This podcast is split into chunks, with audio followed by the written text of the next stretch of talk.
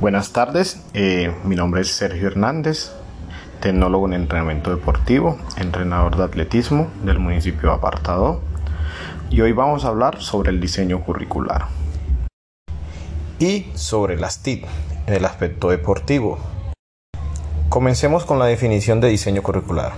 Es el proceso mediante el cual se estructuran programas de formación profesional con el fin de dar respuestas adecuadas a las necesidades de formación de las diferentes poblaciones a través de la transformación de referentes productivos o en orientación a la pedagogía o en nuestro caso el deporte. En la literatura sobre el tema en ocasiones se identifica el diseño curricular con el concepto de planeación o currículum en su integridad. Armas 1981. El diseño curricular puede entenderse como la dimensión del currículum que revela la metodología, las acciones y el resultado del diagnóstico, modelación, estructuración y organización de los proyectos curriculares. Prescriben una concepción educativa determinada que al ejecutarse pretende socializar problemas y satisfacer necesidades. Y en su evaluación posibilita el perfeccionamiento y el proceso de la enseñanza y aprendizaje. El diseño curricular del entrenamiento deportivo es desde su parte más amplia, que es el macrociclo, de ahí seguimos a los periodos según la preparación, a las etapas según la preparación, que serían las necesidades, los mesociclos, los microciclos y por último su parte pequeña que sería la sesión de entrenamiento según el periodo, la etapa en el que estemos, asimismo vamos a organizar según las necesidades que tenga cada deportista, cada equipo o cada individuo podemos hacer nuestra estructuración de entrenamiento.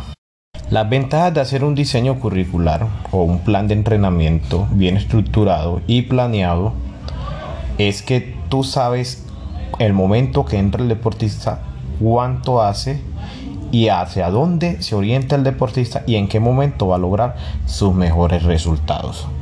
Voy a dar un ejemplo de diseño curricular en el entrenamiento deportivo que es un macrociclo. Tiene un periodo preparatorio de cuatro meses una etapa general de dos meses y medio, una etapa especial de un mes y medio. Tiene también la etapa general un mesociclo introductorio de tres microciclos o tres semanas. Un mesociclo básico de cuatro micros o cuatro semanas tiene un mesociclo desarrollador de cuatro semanas. Entonces, se divide así. El mesociclo introductorio se dirá así. Tiene tres semanas de entrenamiento, cada semana tendrá cinco sesiones de entrenamiento. En total del global serían 15 semanas en el mesociclo introductorio. En el básico tendría 24 sesiones de entrenamiento y en el desarrollador también 24.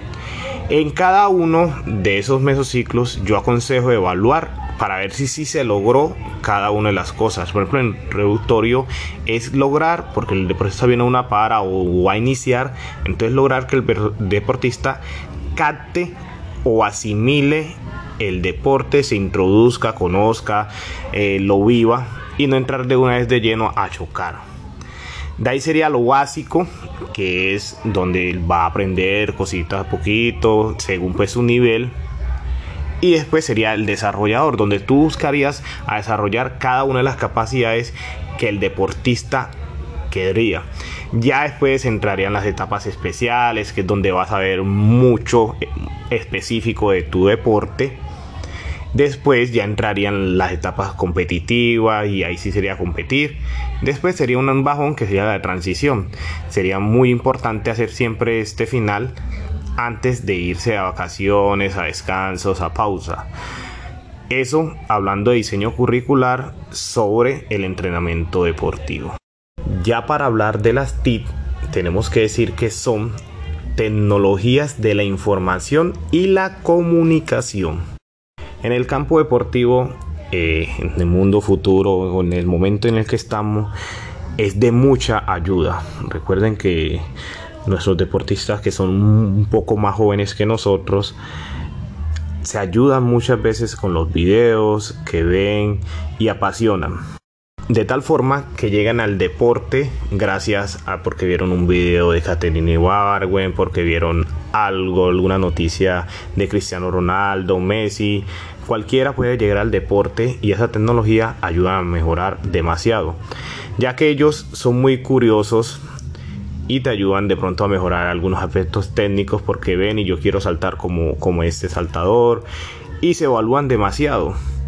Ellos mismos montan sus videos a las páginas sociales y nos ayudan también a nosotros a la autoevaluación y a seguir aprendiendo muchas cosas. En un mundo muy globalizado, ya que la tecnología y la comunicación está tan avanzada, podemos ver ahora nos ha ayudado mucho a ver competencias desde cualquier parte del mundo. Recordemos que ahora en tiempo de pandemia las TIC nos salvaron la patria porque las clases todas fueron virtuales. Entonces nos ayuda demasiado a retroalimentarse, a aprender cositas nuevas de muchos entrenadores de otras partes del mundo. Entonces no hay que tenerle miedo a las TIS. Es más, los invito a que las sigan colaborando. Eso nos ayuda mucho porque nos autoevaluamos nosotros mismos. Cuando tú ves un video, ayudas a corregir si de pronto no sabes algún gesto técnico o no lo puedes hacer por la edad, por tu físico, por muchas cosas, tú puedes mostrarle el video al chico y el chico tratar de imitar o realizar ese gesto técnico que tú quieres que tu deportista aprenda. Entonces, mis entrenadores, los invito a que utilicen de ahora en adelante las TIC.